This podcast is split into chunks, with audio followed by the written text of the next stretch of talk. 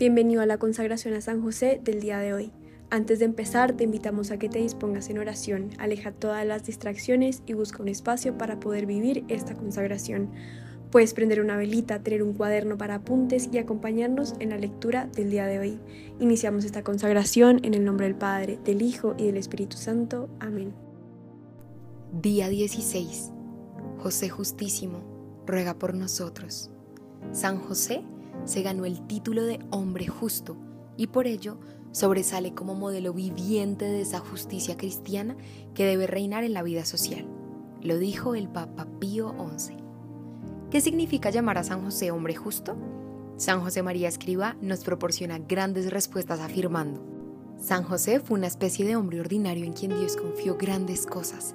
Él hizo exactamente lo que el Señor quería que hiciera en todos y cada uno de los eventos que conformaron su vida. Por esta razón, la escritura alaba a José como un hombre justo.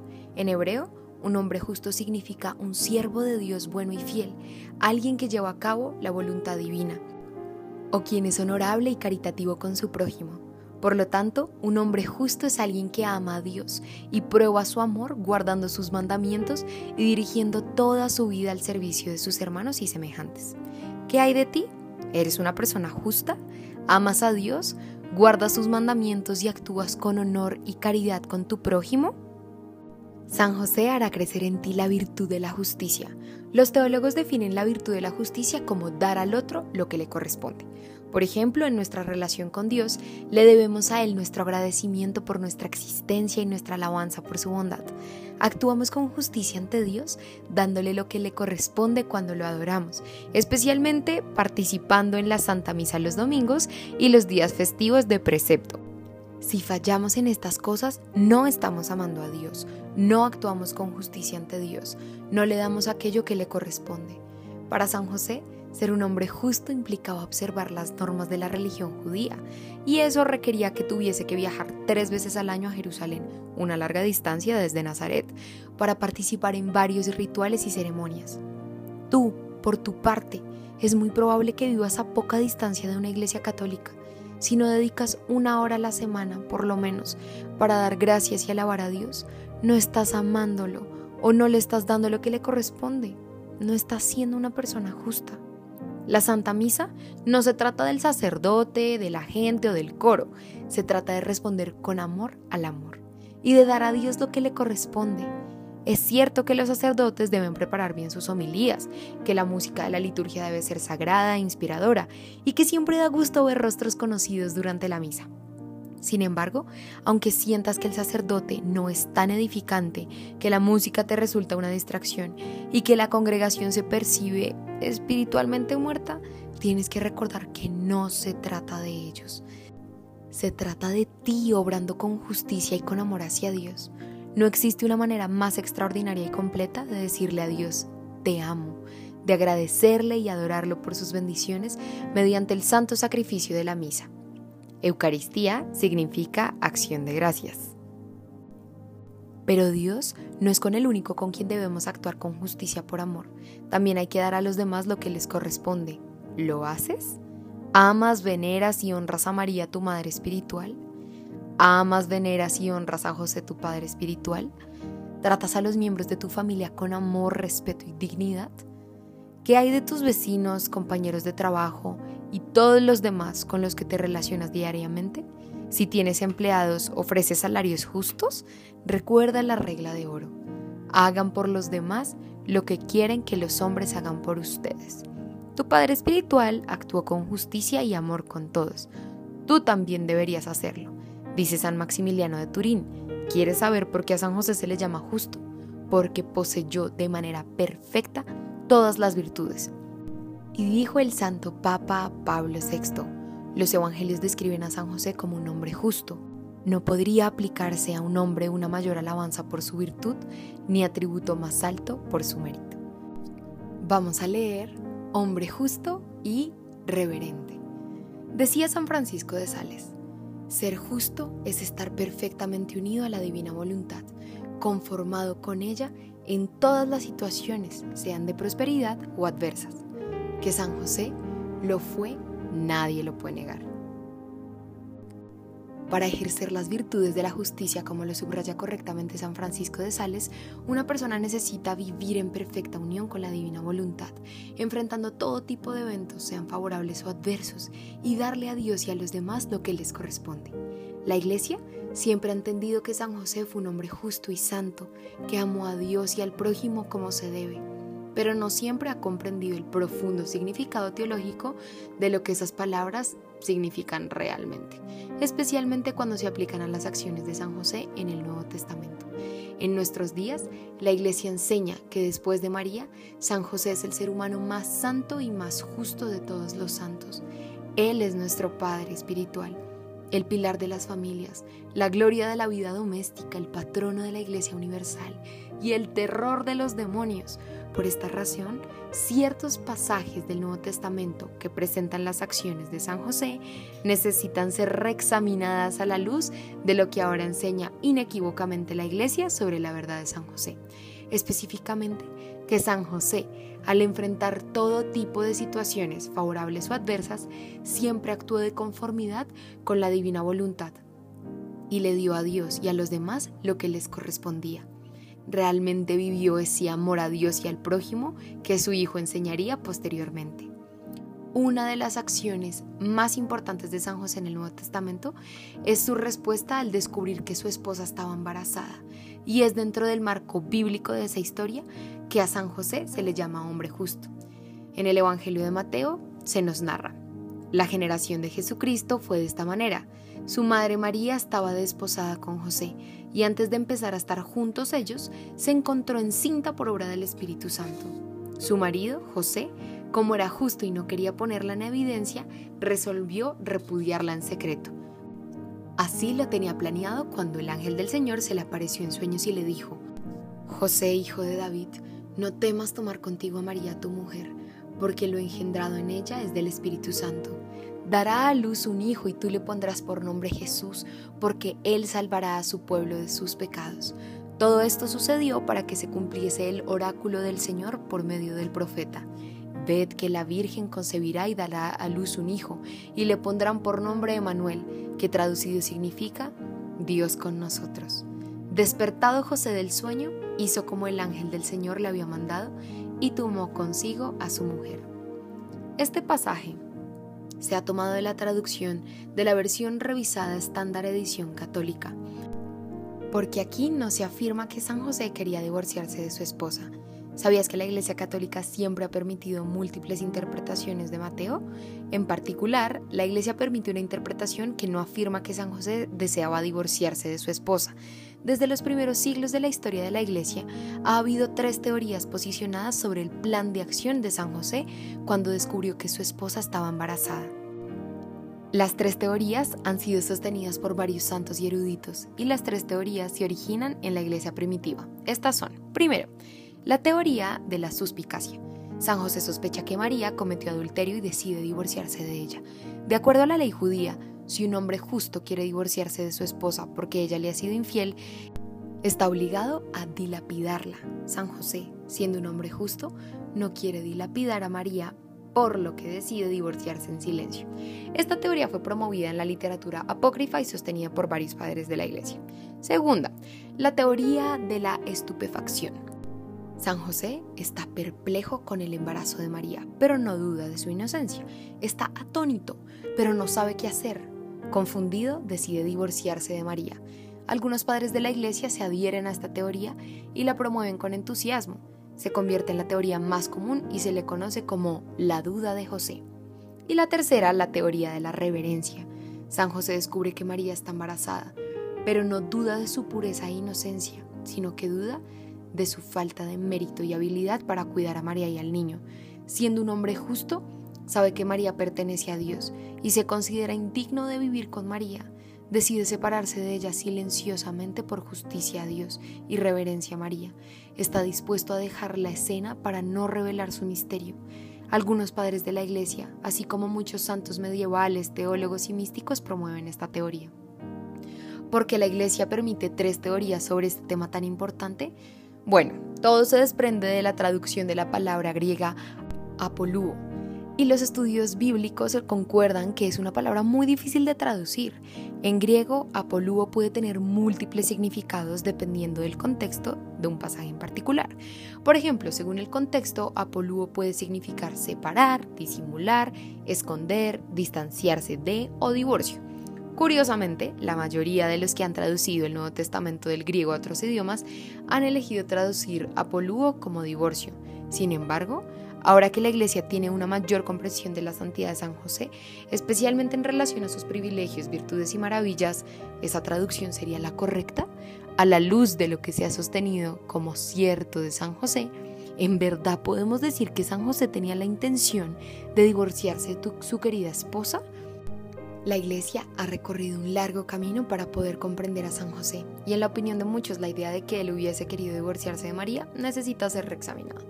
Ahora bien, siendo justos, lo que a lo largo de la historia han traducido a polúo como divorcio, no lo hicieron con mala intención o malicia.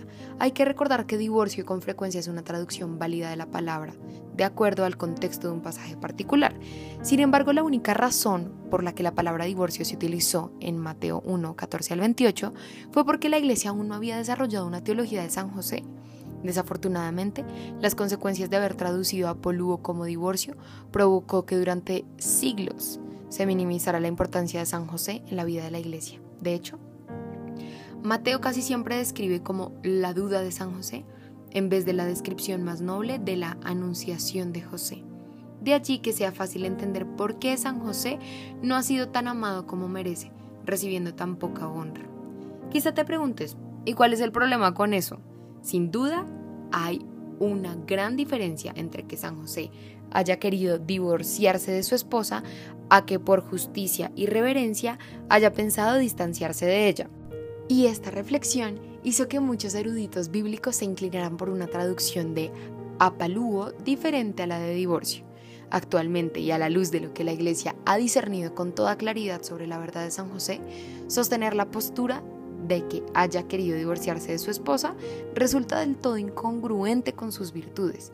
Después de todo, la idea de que San José haya intentado divorciarse de su esposa hace que el cimiento mismo de la nueva alianza de Jesucristo caiga por los suelos. Divorciarse de María habría sido un acto extremadamente injusto por parte de San José, porque María era inocente y no había hecho nada malo cómo aquel hombre que la iglesia invoca como pilar de las familias y gloria de la vida doméstica podría ser el mismo que hubiese querido divorciarse de la Inmaculada Madre de Dios pura e inocente, no tiene ningún sentido. Eso significa que durante dos mil años la iglesia se equivocó sobre un aspecto muy importante de la revelación divina, de ninguna manera.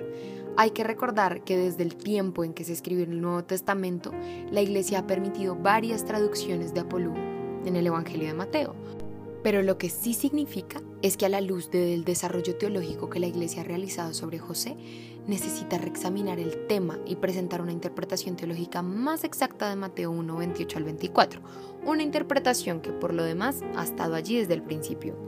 ¿Qué es entonces lo que la Iglesia comprende ahora como cierto de San José, que está causando que eruditos y teólogos teman traducir apolúo como divorcio? La Iglesia, al reconocer la extraordinaria obediencia, justicia, reverencia y humildad de San José, ha logrado poner en un contexto real la correcta traducción de la palabra apolúo en el Evangelio de Mateo. En esencia, al comprender la extraordinaria santidad de San José, le ha proporcionado la correcta interpretación de lo que él intentaba hacer. La fe sobrenatural de San José le permitió saber que María efectivamente había concebido por el Espíritu Santo y ese gran misterio que se realizaba al interior de María le hizo sentir temor. Su intención no era divorciarse de María, más bien, él creía que su deber ante Dios, autor de aquel misterio que se desarrollaba en el vientre de su esposa, era distanciarse de ella y del niño hasta que le fuese dada otra revelación. El hecho de que la iglesia permita esta interpretación y de que muchos padres de la iglesia, santos y místicos ya hubiesen interpretado el pasaje de esta manera, es lo que está causando que no pocos académicos y estudiosos se adhieran a la teoría de la reverencia. Por ejemplo, el padre René Laurentín, aclamado a nivel mundial como el mariólogo más excelso del siglo XX, realizó profundos estudios sobre Mateo 1, 18 al 24, llegando a la conclusión de que teológicamente resulta problemático sostener la afirmación de que San José deseaba divorciarse de su amada esposa. ¿Cómo podría un hombre realmente justo querido divorciarse de su inocente esposa? Divorciarse de María no habría sido un acto justo, sino un acto totalmente injusto. El padre John McHugh, uno de los académicos bíblicos más eruditos del siglo XX, llegó a la misma conclusión, así como el padre John Saward, sacerdote anglicano convertido y un académico de gran calibre. Otros de los académicos, el padre Ignacio de la Potería, ampliamente reconocido y respetado como extraordinario teólogo y académico bíblico, después de realizar estudios extensos sobre Mateo 1, 18 al 24, quedó tan convencido de la verdad de la teoría de la reverencia que escribió su propia traducción del pasaje, que es toda una revelación. El padre aclara cómo San José ejercitó generosa y heroicamente la virtud de la justicia y el profundo amor reverente que le tuvo a María y al niño que llevaban su seno. Aquellos que a lo largo de los siglos han traducido a polúo como divorcio no lo hicieron con mala intención, repito, simplemente carecían de un verdadero entendimiento de la grandeza sobrenatural de San José, porque aún no se había desarrollado una teología sobre él. Y aunque no podemos cambiar la historia, ahora que la Iglesia ha comenzado a comprender realmente esa grandeza, puede ofrecernos una dirección hacia el futuro, ante la realidad de la perfecta y amorosa unión de San José con la voluntad de Dios, así como su justicia y reverencia, cualquier interpretación que afirme que él deseaba divorciarse de su esposa debe descartarse en virtud de que resultaría teológicamente insostenible a la luz de lo que ahora sabemos de cierto de San José. Examinemos la razón de por qué es así. Teológicamente, la virtud de la justicia se define por la disposición de una persona a dar siempre a Dios y a los demás lo que les corresponde. San José siempre hizo la voluntad de Dios en todo tipo de circunstancias, favorables o adversas, ejerciendo de manera perfecta la virtud de la justicia. Por lo tanto, resulta teológicamente imposible afirmar que San José hubiese decidido hacer algo que Dios detesta. Dice el texto de Malaquías en el Antiguo Testamento, Yo aborrezco el divorcio, dice el Señor Dios de Israel, y al que cubre de violencia sus vestiduras, dice el Señor Todopoderoso. Así que cuídense en su espíritu y no sean traicioneros. Ahora bien, cualquier persona que esté leyendo esto y haya tenido un divorcio, por favor no entren en pánico. Dios odia el divorcio, no a la persona. Es cierto que la Iglesia Católica, siguiendo la enseñanza del mismo Jesús, dice que el divorcio es imposible en el caso de matrimonios sacramentales válidos y solo tolera los divorcios civiles en circunstancias extremas. Una anulación católica no es lo mismo que un divorcio. La anulación establece que nunca existió un verdadero matrimonio. El divorcio, por otro lado, disolvería un verdadero lazo matrimonial. La Iglesia permite la separación legal de los cónyuges válidamente casados, siempre y cuando los esposos separados no intenten cortar el lazo matrimonial. Repito, Dios no te odia si has tenido un divorcio civil, Él odia el divorcio. También es necesario subrayar que no todos los que desean o se divorcian por la vía civil está cometiendo un pecado o una ofensa moral contra Dios. La razón es porque puede haber circunstancias únicas en cada caso particular. Ahora regresemos al matrimonio de San José. San José pasaba por una prueba. La virtud y cooperación de San José con la gracia necesitaba ser puesta a prueba porque Dios quería hacer de San José un nuevo Abraham, un padre espiritual para el pueblo de la nueva alianza. Si San José pasaba la prueba mediante la amorosa disposición de sacrificarse completamente, Dios lo bendeciría mucho más de lo que habría bendecido a cualquier otro hombre sobre la tierra. No es necesario decir que San José pasó la prueba. Muchos padres de la iglesia nos describen hermosamente cómo San José pasó la prueba gracias a su justicia y reverencia sobrenatural. Decía San Basilio el Grande, José, al descubrir tanto el embarazo de María como su causa, es decir, que era del Espíritu Santo, temió ser llamado esposo de una esposa de tal calado, por lo que quiso alejarla en privado, por no atreverse a revelar lo que en ella había ocurrido. Sin embargo, siendo un hombre justo, deseaba la revelación del misterio.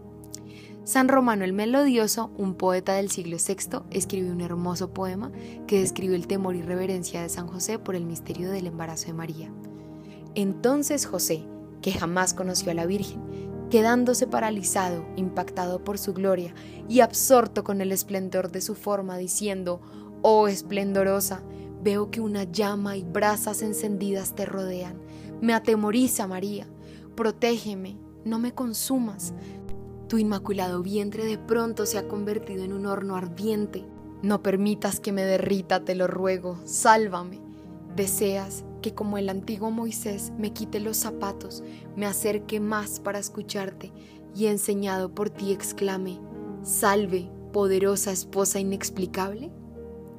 El amor, la fe, la humildad, la justicia y reverencia de San José eran tan grandes que en ningún momento sospechó que María le hubiese sido infiel.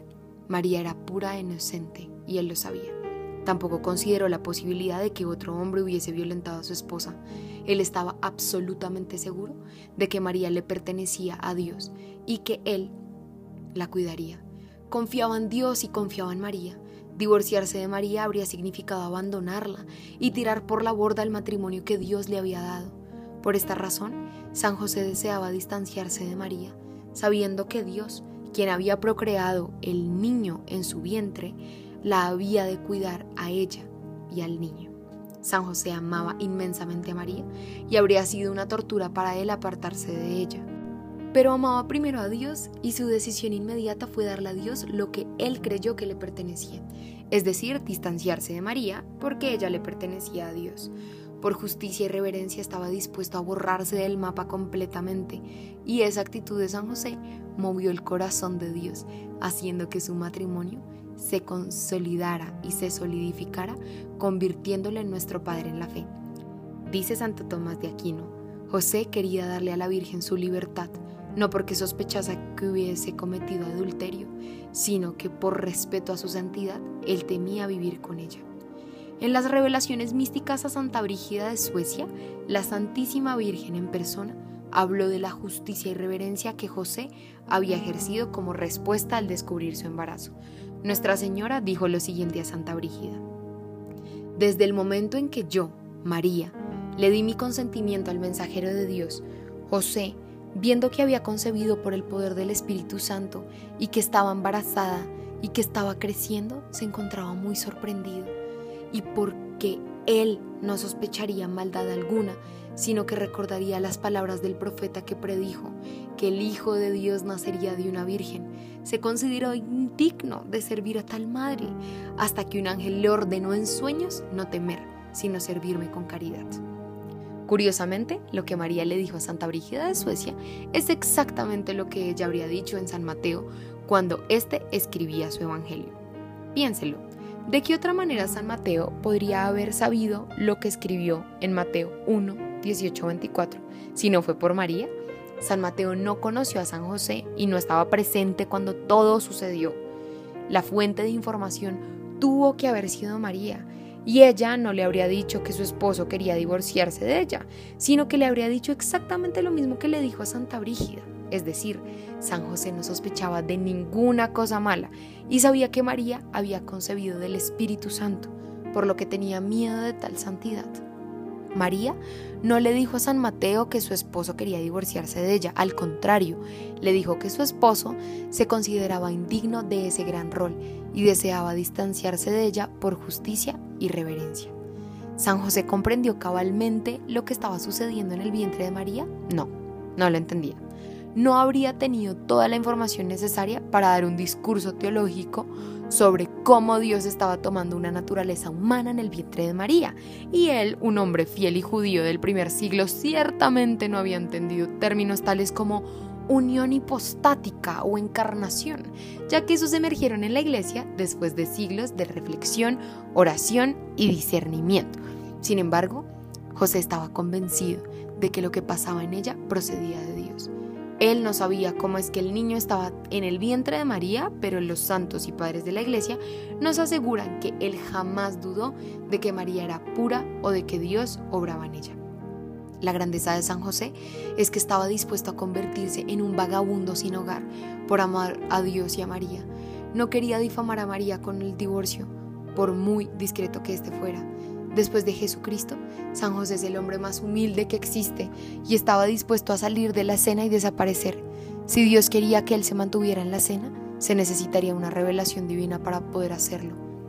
Con la excepción de Jesucristo, por supuesto, jamás ha habido un hombre tan generoso y heroico en amor fe, justicia, reverencia, humildad como José. Ciertamente Dios ya sabía que en San José tenía el hombre perfecto, pero San José necesitaba escucharlo del mismo cielo. Y eso es exactamente lo que hizo el ángel cuando vino a él y le habló en sueños. Dios le hizo saber a José que él necesitaba confiar en su disposición de hacer siempre su voluntad. Jesús mismo necesitaría confiar en la humildad y en el amor sacrificial de San José para poder llevar a cabo su misión salvífica Vendría un tiempo en que San José necesitaría ser quitado del panorama para que Jesús pudiese enseñar al mundo sobre su Padre Celestial. Pero ese tiempo aún no había llegado. San José había dado pruebas de ser un hombre confiable y obediente ante todo tipo de acontecimientos. La teoría de la reverencia nos enseña que en la mente y el corazón de San José Dios estaba en primer lugar. Si el darle a Dios lo que le pertenecía requería que San José sacrificara su futuro con María, entonces así sería. Dios estaba primero. Por amor a Dios, San José estaba dispuesto a padecer un sacrificio mucho mayor que el que hubiera hecho cualquiera de los patriarcas del Antiguo Testamento o mártir del Nuevo Testamento. Dios quería que San José fuese un nuevo Abraham, un hombre dispuesto a sacrificarlo todo por la santa voluntad de Dios. Dios recompensó el amor, la obediencia, justicia, reverencia y humildad de José, confirmándolo como cabeza de la Sagrada Familia, el Padre de Jesús, terror de los demonios y nuestro Padre espiritual. San José cosechó un tipo de paternidad espiritual sin paralelo alguno. Y sus hijos eran tan numerosos como las estrellas del cielo. Dios lo hizo Padre espiritual de una nueva creación. Dios lo convirtió en el incrementador. Los santos, teólogos y místicos que han enseñado a lo largo de los siglos que San José demostró un amor perfecto, justicia y piedad reverente hacia Dios, y María nos dan una profunda interpretación de Mateo 1, 18 al 24, que actualmente está siendo afirmada en la doctrina eclesiástica sobre San José. San Juan Pablo II nos dijo, Mediante su total sacrificio personal, José expresó su amor generoso por la Madre de Dios, ofreciéndole el don de sí mismo de un esposo. Pese a su decisión de retirarse para no inferir en el plan que Dios tenía para María, José obedeció el mandato explícito del ángel y llevó a María a su casa, respetando el hecho de que ella pertenecía exclusivamente a Dios. San José, nuestro Padre Espiritual, no es un hombre de dudas que haya buscado divorciarse de María. Después de su hijo, San José es el modelo del amor, la fe, la justicia, la reverencia y la humildad sobrenatural. Él es un virtuoso caballero cuya fe es pura y es constante. La respuesta de San José al embarazo de María es un modelo para nosotros. Nuestro Padre Espiritual nos enseña cómo ser justos y reverentes de cara a todo tipo de sucesos. Nos enseña a darle a Dios lo que merece e incluso a estar dispuestos de ser necesario a sacrificar todo lo que amamos.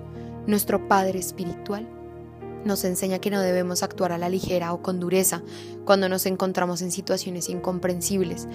Todo debemos llevarlo a la oración y esperar que el Señor nos dé luz y nos guíe. Si somos amorosos, fieles, reverentes y justos, Dios nos revelará todo y nos hará abundantemente fructíferos.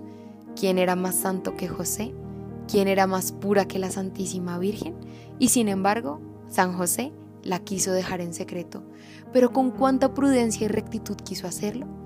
Él no quiso separarse de ella abiertamente para no ser difamada, sino secretamente para que conservara su buen nombre.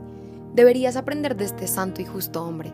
Aunque las obras de los demás te parezcan malas y se digan imperfectas, has de juzgar en secreto y no abiertamente, y juzgarlas de tal forma que ni tu conciencia ni su buen nombre sean dañados. Al hacerlo así, no te faltará la luz para juzgar correctamente, del mismo modo que al justo esposo de la Virgen no le faltó la luz para comprender la verdad sobre cómo había concebido ella. Estas fueron palabras de San Estanislao. Letanías de San José. Señor, ten piedad de nosotros. Señor, ten piedad de nosotros. Cristo, ten piedad de nosotros. Cristo, ten piedad de nosotros. Señor, ten piedad de nosotros. Señor, ten piedad de nosotros. Cristo, óyenos. Cristo, óyenos. Cristo, escúchanos. Cristo, escúchanos. Dios Padre Celestial, ten misericordia de nosotros. Dios Hijo, Redentor del mundo, ten misericordia de nosotros. Dios Espíritu Santo, ten misericordia de nosotros. Santísima Trinidad, un solo Dios. Ten misericordia de nosotros. Santa María, Ruega por nosotros. San José, Ruega por nosotros. noble retoño de David, Ruega por nosotros. luz de los patriarcas, Ruega por nosotros. esposo de la Madre de Dios, Ruega por nosotros. casto guardián de la Virgen, Ruega por nosotros. Padre nutricio del Hijo de Dios, Ruega por nosotros. ferviente defensor de Cristo, Ruega por nosotros. jefe de la Sagrada Familia, Ruega por nosotros. José justísimo, Ruega por nosotros. José castísimo, Ruega por nosotros. José prudentísimo, Ruega por nosotros. José valientísimo, Ruega por nosotros. José obedientísimo, Ruega por nosotros. José fidelísimo, Ruega por nosotros. espejo de paciencia, Ruega por nosotros. amante de la pobreza, Ruega por nosotros. modelo de los obreros, Ruega por nosotros. gloria de la vida doméstica, Ruega por nosotros. guardián de las vírgenes, Ruega por nosotros. pilar de las familias, Ruega por nosotros. Consuelo de los afligidos, Ruega por nosotros. esperanza de los enfermos, Ruega por nosotros. patrono de los moribundos, Ruega por nosotros. terror de los demonios, Ruega por nosotros. protector de la Santa Iglesia, Ruega por nosotros. Cordero de Dios, que quitas los pecados del mundo, Perdónanos, Señor. Cordero de Dios, que quitas los pecados del mundo, Escúchanos, Señor. Cordero de Dios, que quitas los pecados del mundo, Ten piedad de nosotros. lo hizo Señor de su casa, y administrador de todas sus posesiones. Oremos.